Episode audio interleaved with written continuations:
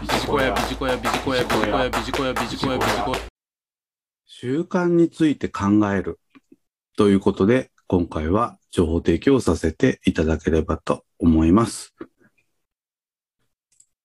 さて、私たちの行動、このうち習慣で動いているのはどれぐらいの割合だと考えられますでしょうか？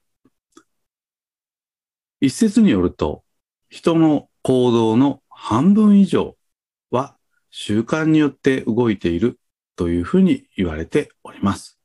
習慣があるからこそ無意識にできていることも当然あるわけですので、習慣で動くこと、これはいいこともあれば悪いこともあるというふうに言ってよろしいかと思います。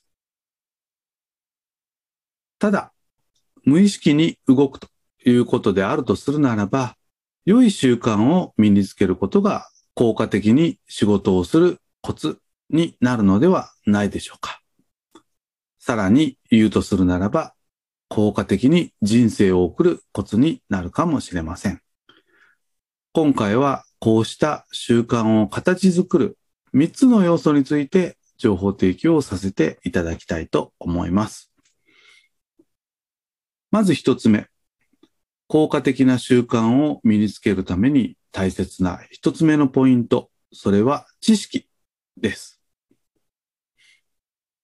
例えばビジネスにおける問題解決。これを例に考えていきたいと思います。問題解決をするにあたって必要な知識、正しい知識、こういったものが必要になってこようかと思います。例えば問題解決のフレームワークですとか問題解決のステップなど必要な知識、これは身につける必要がありますよね。そして知識さえあれば習慣が身につくかというとそうではありません。二つ目に必要なのがスキルということでございます。知識、知っているだけではダメで、できなければなりません。できるというのがスキルということでございます。例えば、本質を見極めるとか、解決案の選択肢を作る。こういったことは頭の中では分かっているんだけれども、いざ実行しよう。あるいは質の高いものを見極めていこう。となると案外難しいものです。ですから日頃から実際にやってみてスキルを高めていく必要があります。そして最後に三つ目ですけれども、知識、スキル、こういったところを継続的に高めていくために態度、姿勢、こういったものが必要になってまいります。継続、これがキーワードです。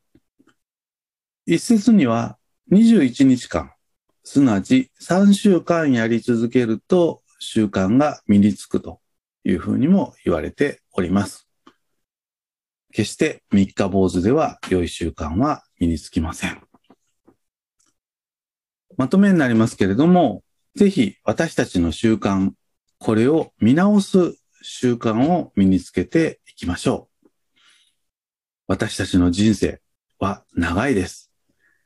ぜひ習慣を通して効果的に人生を送っていきましょう。以上、習慣について考えるということで情報提供をさせていただきました。ビジコヤ